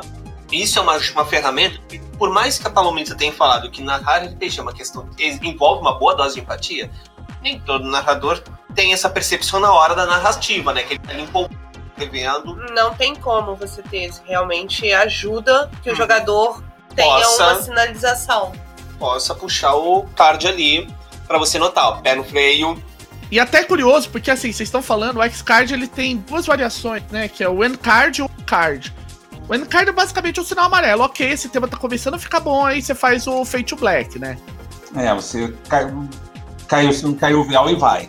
E o famoso, e o all card que é legal para alguns jogos, porque às vezes, dependendo do estilo que você tá narrando, isso é até em mesa de shot, às vezes é legal você ter um all card porque é o famoso, manda mais que tá pouco. De repente, a galera tá na. Sim, sabe? sim. O... É basicamente do tipo, aumenta que isso aí é rock and roll. É, o, manda, é o famoso, manda mais que tá pouco. Desce que pode mandar mais. É uma mecânica interessante. E, e essas mecânicas são adaptáveis tanto para Fate quanto para qualquer RPG. Sim, não, é, são agnósticos de sistema. São os agnósticos de sistema que são particularmente interessantes. E é particularmente em trazer esse tipo de discussão para Fate, porque Fate, desde o seu princípio, se propõe a ser um, um ambiente de RPG, vamos colocar assim, porque não é só um sistema, ele tem vários World of Adventures, então ele é um ambiente que se propõe a ser seguro e inclusivo, dá muita ênfase disso, você vê o próprio Horror Toolkit, mas não é só ele. Não, é mencionado em diversos materiais, e não é só isso, o ecossistema ao redor faz também questão disso, traduzindo material que não é da Evil Hat também meio que eles abordam isso direto ou indiretamente. O caso do Mindjammer, eles falam que é. E nós temos aqui essas, essas alternativas para pessoas não binárias, personagem, encaixa muito bem também nisso um pouquinho, que é um ambiente inclusivo. Mindjammer, achei fantástico. Aham. Uhum. Então, é. E, é, e o importante, isso é tão importante, gente, que para dar uma ideia, eu recebi, eu, eu entrei no financiamento do do Good Society, né? Que, no, dos modos novos pro Good Society. E uma das coisas que foi repassada pra, pra gente no Discord do Good Society, de, da Store, Store Brewers, que é o pessoal que desenvolve o Good Society, foi um toolkit, um, uma caixa de ferramentas de segurança. Esse tá aqui, o Script Change. Ele põe aqui várias técnicas para você lidar. Aí ele começa, ó, são zero, véus, limites e véus. Limites e véus, inclusive, é muito conhecido pela galera do Violentina. Sim, né? Esse ponto ele é show de bola. Né? Fala sobre sangramento, sobre debriefing, né? De você chegar e baixar a bola e fazer um pouco. Tem várias, tem várias dicas. Eu, inclusive, vou ver se depois eu passo, posso repassar isso. Tem diversas fontes, por exemplo, eu recentemente, lendo o material do Chronicle of Darkness, eu me deparei com um livro também que tem muita coisa boa sobre mesa segura e sobre situações tensas. O nome do livro em questão é bem enganador. Ele chama de Hurt Locker né, que a tradução seria Armário da Dor. Que era, tipo assim, a princípio é não, é o livro que você vai ver arte marcial e armas. Não. É um livro que é discutido sobre formas de violências e como se fazer como, e narrativas ao redor da figura de vítimas e de vitimizadores. É extremamente bem escrito. A, a autora em questão, a desenvolvedora em questão, ela tem esse tema querido para ela e é um livro que eu que essas as discussões pertinentes são agnósticas de sistema. Que falar sobre escrever uma história sobre vítimas é uma história complicada e que quem está fazendo horror, não só horror como cyberpunk também e outros gêneros mais mais pé no chão, você acaba abordando, que é a história da vítima. E é do tipo assim, como fazer uma história da vítima sem ser aquela história batida da vingança e sem ser uma história calcada só na dor da pessoa é extremamente importante também você pensar nisso. Achei interessante, quero ver isso. Eu, depois eu, eu passo o link do, do David RPG ao livro. Em questão é aqueles livros que você vale a pena você pingar 10 reais na sua conta do PayPal durante os meses para comprar no PayPal lá na Drive-Thru. Não é caro o PDF em questão e eu, eu comprei o PDF e eu imprimi o livro aqui no Brasil tudo dentro do meu limite legal, claro, graças a Deus. E eu vi que, não, esse livro tem muita discussão interessante para você, mestre, sobre como se abordar certas sensibilidades em mesa. Isso é muito interessante. Eu tô pedindo assim, eu tenho uma história que de uma cena que eu tava narrando numa aventura que eu tava narrando de Vampire e era precisavam resumindo, os jogadores precisavam obter uma informação e eles não conseguiram de maneira fácil, então eles tinham que prender um cara e torturar. Eles não quiseram fazer isso. Jogaram na mão do NPC que andava com eles, porque era um grupo pequeno, eu botei um NPC lá para auxiliar, para ser meio que guia da galera. E eu acabei fazendo a cena de tortura com os jogadores, os jogadores fazendo a pergunta e eu fui torturando. E um dos jogadores, ok, você. É, mas você não tá descrevendo. Eu comecei a descrever a cena de tortura nos mínimos detalhes. Metade da mesa dropou. Dois caras droparam a mesa depois de tudo acontecido. É, eu me senti a pior narradora do planeta, porque eu fiquei assim, caraca, eu fui tóxica demais. Mas depois que eu me toquei, não. Eles não me avisaram. O jogador que tava fazendo as perguntas tava pedindo mais. Então ninguém ali chegou e não, eu não tinha essa ferramenta de alguém chegar, ok, para, por favor, que tá ficando demais. É, amarelo. Amarelo, né? Não aconteceu isso. E a mesa. Eu já saberia, eu seguraria, faria um, de outra forma. Inclusive aí, gente, de, desculpa interromper aí. É o seguinte: se tem um X-Card na mesa, se você vê que o, o narrador adota como o script change, X-Card, o carta X por afora, não tenha receio em usar. Você não é mais fraco por isso. Contrário, é sua segurança que está aqui, a sua segurança emocional que está aqui nesse momento. Exatamente. Se a Você ferramenta tá determina tá ali, o ritmo, o jogador que determina o ritmo. Se a ferramenta está ali, não tenha medo de usá-la, porque ela está ali exatamente para isso, camarada. Lembre-se, é, por mais que seja um grupo, uma situação social, por mais que tenha conversado, não tem como o narrador te conhecer integralmente. Então, quando você estiver tocando num pontinho complicado, não tenha medo de usar. A sua segurança vale mais do que qualquer outra coisa. Lembre-se sempre disso. E outra, se a ferramenta não estiver ali, você tem total direito e dever de dizer para o jogador, ok, para o narrador, ok, por favor, tá demais, para, pula. Gente, eu queria aproveitar, eu não lembro onde eu li, eu não sei se foi no Tenkar Tavern, foi em um blog de OSR, isso eu tenho certeza. Um cara fazendo uma crítica dizendo que o X-Card pode o narrador. Não, gente. Aprenda uma coisa. O narrador, em especial em one shot, eu digo pela minha experiência como narrador de one shot, em 90% dos casos ele não te conhece de Adão. Ou do. Ou da Lúcia também, para quem acredita em evolução. É, para quem é mais é ateu, enfim. Não tem como. Não, não, normalmente ele não vai saber quem você em especial se é uma one shot em evento, porque em evento você tá jogando com Deus e o mundo e você nunca sabe quem vai sentar na tua mesa. Às vezes você tromba sempre com a mesma galera, então às vezes você tromba com uma galera que já é do evento, então você já conhece a fulano, já tem. Mas mesmo assim, mesmo assim, aprenda uma coisa: o narrador não tem como saber o que tá passando pela tua cabeça. Às vezes você tá no dia da pá virada. Às vezes você tá num dia mais sensível, normal, gente. É, tem, tem dias que o, até o próprio mestre tá do tipo assim, eu aconteceu, ah, caiu a bigorna na minha cabeça, eu tô com eu tô com o fígado explodindo, eu vou, o jogador vai sofrer hoje. Hoje é o dia que eu faço triplicar três vezes. Então, é por isso até que quando o narrador bota ferramentas como mudança de roteiro, carta X e por aí fora, ele já põe isso com essa limites e véus, já com essa noção de, ok, galera, eu posso. Até onde eu posso ir? Eu posso pegar pesado? Posso. Posso apavorar? Posso fazer um filme de. Um filme de deixar a galera do, do filme Z maravilhada? Vamos fazer um Serbian Movie aqui. Eu posso pegar pesado? Porque e às vezes não é nem. Que o e muitas vezes o narrador, quando ele põe uma ferramenta nessa na mesa, às vezes não é nem por ele ter ah, é. Porque. Não, ele, ele botou esse cara. Nossa, agora ele vai. Hoje vai ser aquele dia que ele vai destroçar, vai fazer. Vai fazer aparecer o Pinhead, vai colocar a gente na, lá nas maquininhas do Hellraiser, de fazer virar cenobita e coisas do gênero. Não. Eu já usei X-Card em aventura boba, porque é aquela história. Eu não sei o que é, quem é o jogador. Às vezes o cara tem medo de palhaço, né não?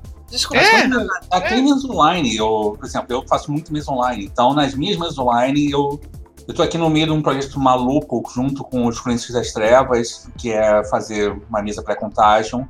E eu mesmo falando assim, olha só, gente, eu vou mestrar vampiro, entendeu? Essa situação é essa, essa, essa, essa, essa. Eu tô usando esses mecanismos aqui de segurança. Vocês têm algum, vocês entendem esse mecanismo? Eu, não, não entendo, me explica. Então, olha só. É assim que funciona o Xcard, é assim que funciona o controle remoto. Eu estou passando aqui os links onde explicam melhor os dois, tá? Caso eu tenha, tenha ficado insensível aos seus problemas, por favor, não tenham medo de usar. E aí o pessoal meio que, não, beleza, entendeu? A gente vai usar isso. Ah, tá no Changeling, é, tá no, é a mesma coisa que tá no Changeling, só o controle remoto que não tá. A gente pode usar as regras de segurança do Changeling The Lost lá, que todo mundo conheceu. Então, beleza, beleza, fomos. E tá, vamos ter a primeira sessão agora com todo mundo tendo ciência de que os limites foram determinados, os tabus foram estabelecidos, então eu não quero. Então todo mundo, a gente já tem o nosso terreno em comum aqui, então bora. E, houve, e a sessão zero foi da virada, o pessoal tava inspirado naquele dia. Eu só tenho medo do que, que eles vão me apontar durante o jogo, mas isso aí é medo de narrador com, com grupo bom.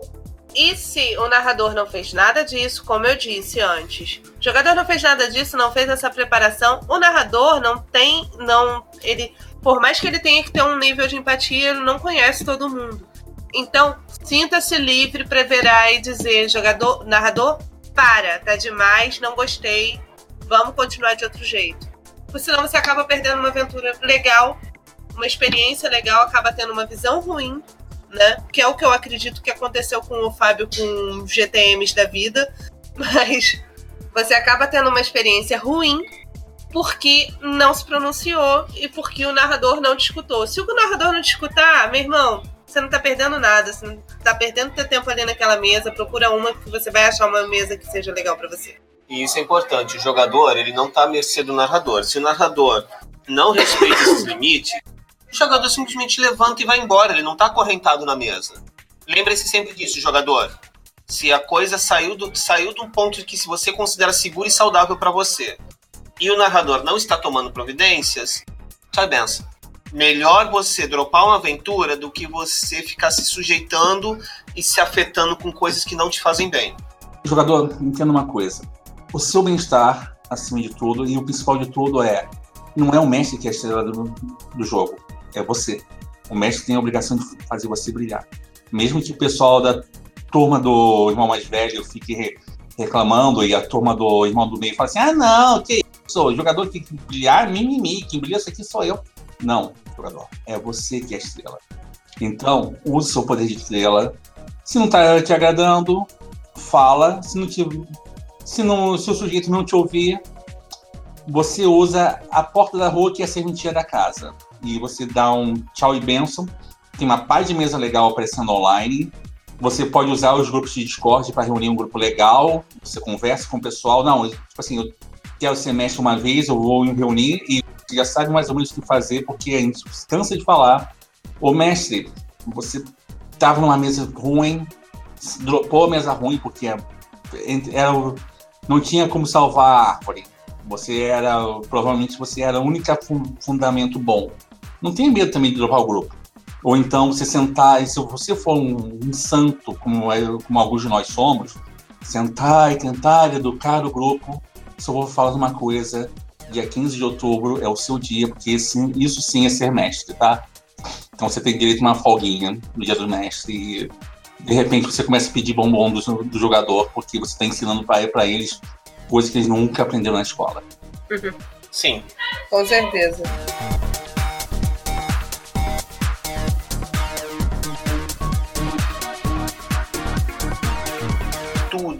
A gente conversou creio que sejam questões mais agnósticas de sistema. Então, quero fazer a pergunta: você tem toda essa tela de segurança, mesmo assim, você tem um jogador tóxico na mesa. A gente já discutiu e tal, mas, mas eu acho que é bom a gente retornar isso aqui. Existe a validade de punição mecânica para os jogadores, ou seja, punir, punir o personagem por conta de um jogador tóxico? Eu sempre faço isso. Enfeite, como faríamos? Aspecto, consequência e fazer compilir de forma sempre desfavorável para o jogador. Não gosto de fazer isso nessa última opção, mas tem compulsões que muitas vezes, então, jogador, me passa um ponto de frente aí, porque a situação está muito ruim e eu estou usando esse, essa parte obscura do seu aspecto aqui contra você. Cara, isso aí eu nem, nem esquento a cabeça em pedir fate point.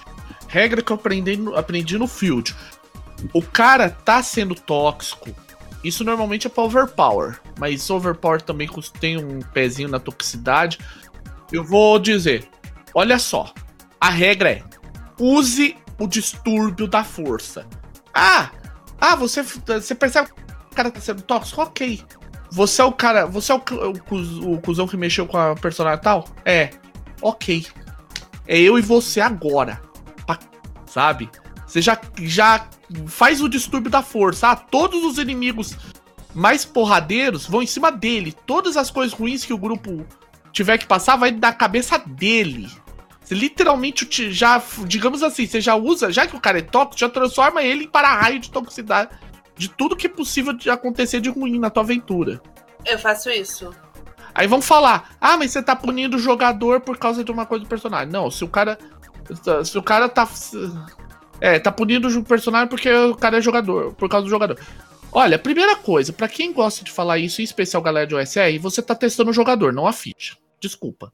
Se o cara tá sendo babaca, você pode utilizar o efeito de distúrbio da força assim, porque aí você tá testando o jogador. Até que ponto o cara é capaz de puxar o, esticar o chiclete. Sim. E pro pessoal que é OSR, tem que lembrar também que o dado é que manda. Eu não tenho culpa se o pessoal lá tá com bônus assim. 20 vezes acima do que o bônus do jogador. O dado é sagrado? Então, os dados estão contra o cara. É, o dado, o dado manda no, pra você. É, e outra coisa, você. Ah, não precisa que se preocupar em equilibrar com. É, equilibrar confronto, não. O dragão chega, vocês outros, podem ir. É esse aqui que eu quero. Eu fui com a cara dele. É esse aqui que é o da vez. Eu não sei como funcionaria pra Fate, mas a minha mecânica como narradora de Mundo das Trevas é: primeiro eu vou nos antecedentes do cara. Depois eu vou no poder bruto do cara. Eu deixo ele sem alimentação, eu deixo ele sem conseguir caça, eu deixo ele sem. Começo a encher o cara de defeito, eu começo a colocar o cara como caçado. Enfim, ele vira o para-raio do problema. E depois no terceiro ele morre para um antediluviano que acordou só pra matar ele. Se eu não conseguir uma desculpa melhor em mesa.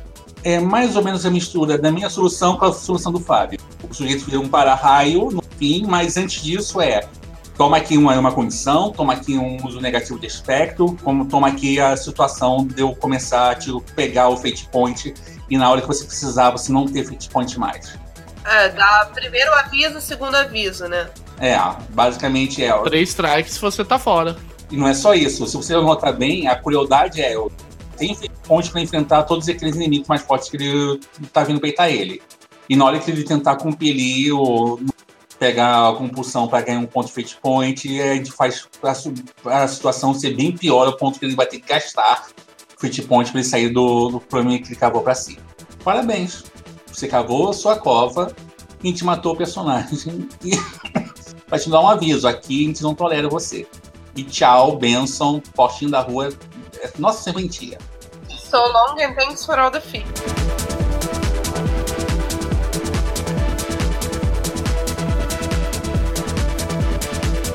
Acho que, né, acho que já deu, né, gente?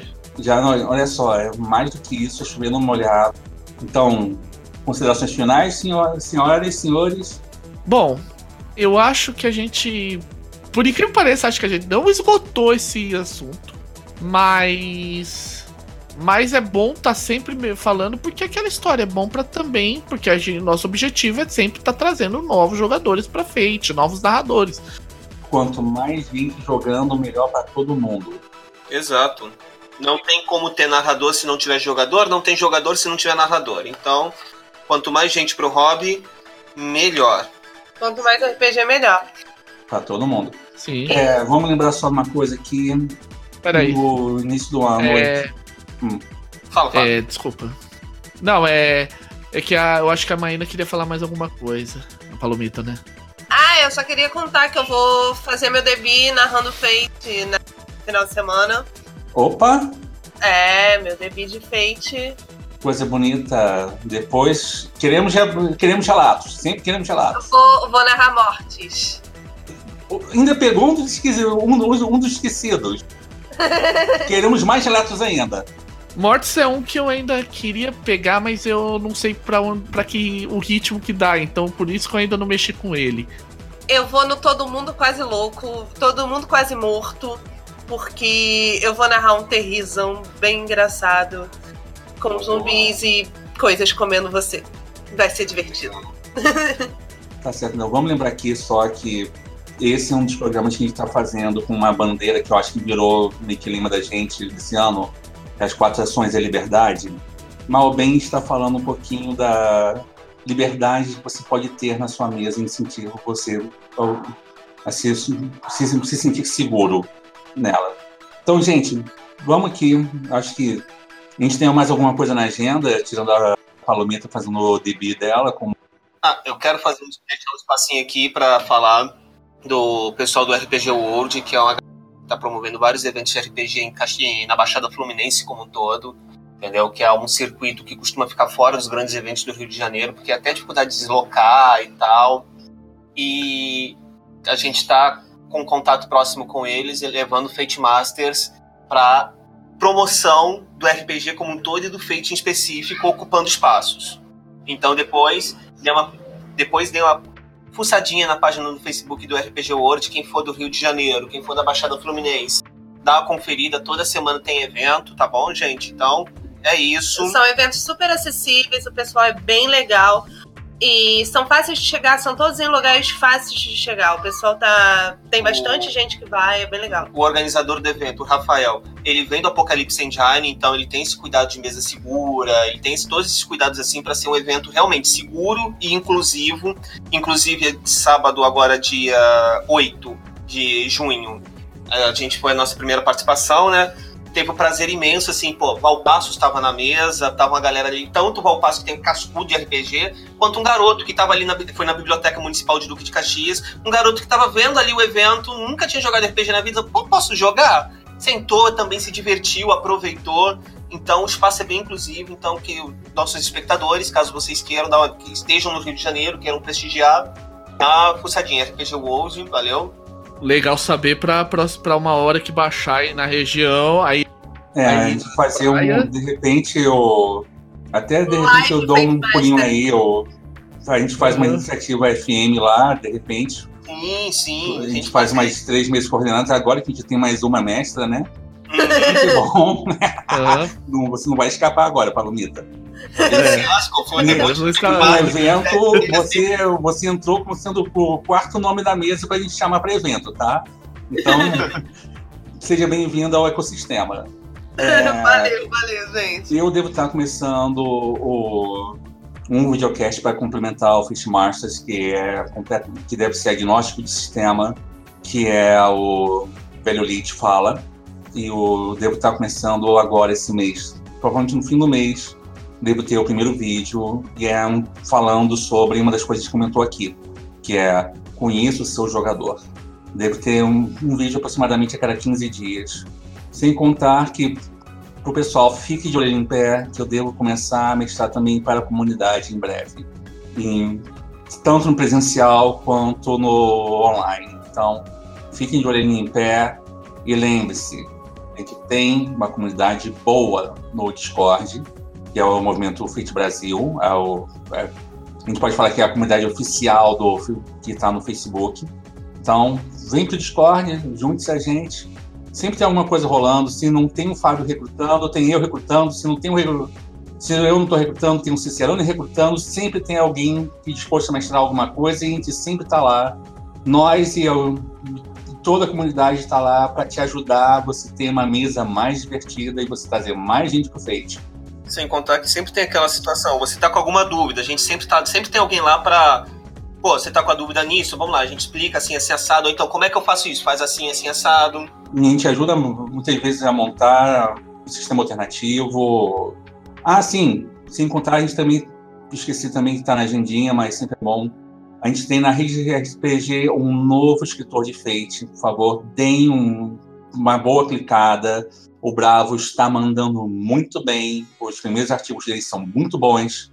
Eu recomendo vocês darem uma olhada. Ele abordou um lado que a gente não foi até agora, que é combate cinematográfico no Fate com o primeiro artigo dele, por favor, prestigiem ele também, porque a presença nossa em tudo que é canto é muito mais do que bem-vinda. A gente está mostrando que dá para ser, dá para jogar legal sem ser, sem jogar do tipo assim contra o jogador. Ao contrário, está incluindo mais gente sempre.